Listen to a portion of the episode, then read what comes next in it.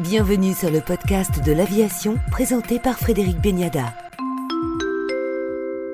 Deuxième partie de notre entretien avec Patrick Key, directeur de l'Agence européenne de sécurité aérienne, pour évoquer aujourd'hui la mobilité aérienne urbaine.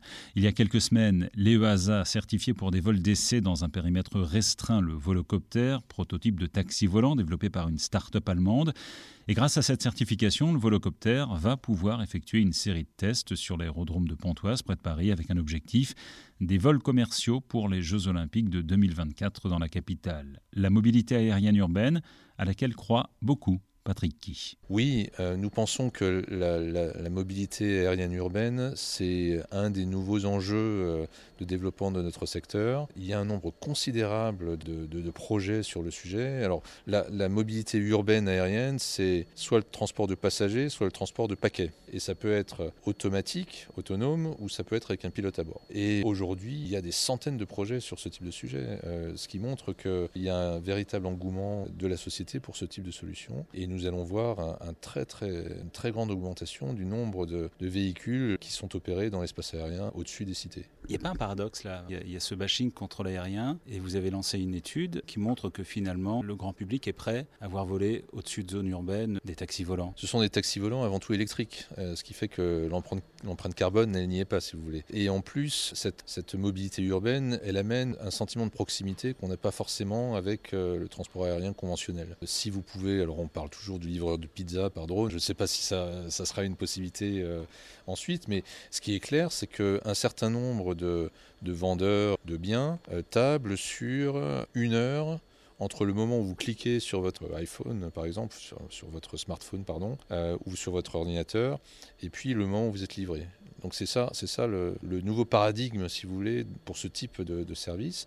Et il y a certainement plein de gens euh, qui seraient intéressés par ce type de service, avec euh, un impact environnemental qui serait beaucoup moins grand en termes de, CO2, sans doute un peu plus euh, en termes de pollution sonore notamment, mais qui reste quand même à des niveaux qui sont tout à fait raisonnables. Que dit l'étude que vous avez lancée à ce propos? L'étude que nous avons lancée à ce propos montre que on a lancé une étude qui a, a recueilli les opinions de citoyens dans six, dans six villes européennes, dont Paris, de manière assez uniforme et homogène euh, en Europe. Les, citoyens interrogés sont à 80% en faveur du développement de cette mobilité urbaine. 80%, ce qui, ce qui est vraiment remarquable. Sur ces 80%, 70% se disent prêts à l'utiliser, euh, notamment pour tout ce qui est livraison euh, de paquets. Il y en a une proportion qui est beaucoup plus petite qui se dit prête à, l'utiliser en termes de, en termes de taxi aérien. Mais on voit bien que dans toutes les classes d'âge, on a des gens qui seraient tout à fait prêts à utiliser ce type de service, euh, livraison de pizza ou livraison d'un bien euh, quelconque. Et ça, je trouve que c'est très très intéressant parce que ça veut dire qu'il y a potentiellement un marché qui est très important.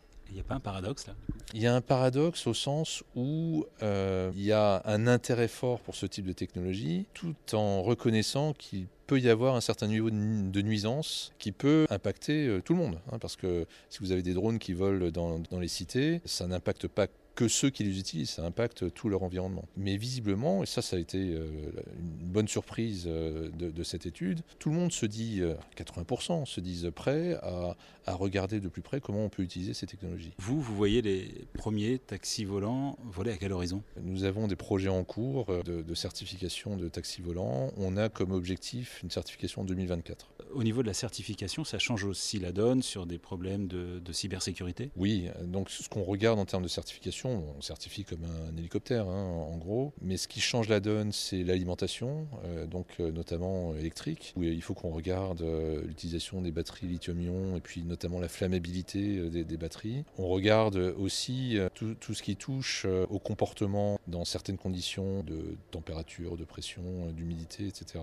Et puis évidemment, alors pas dans les premières générations qui seront des engins pilotés, mais dans les secondes générations euh, d'engins non pilotés, on va regarder de très très près la cybersécurité parce que euh, ce seront des, machines qui seront très autonomes, très automatisées, pour lesquelles il faudra qu'on s'assure que la, possibilité de cyber-hacker cette machine-là est quasi nulle. Patrick Key, directeur de l'Agence européenne de sécurité aérienne, pour le podcast de l'aviation. Merci à vous.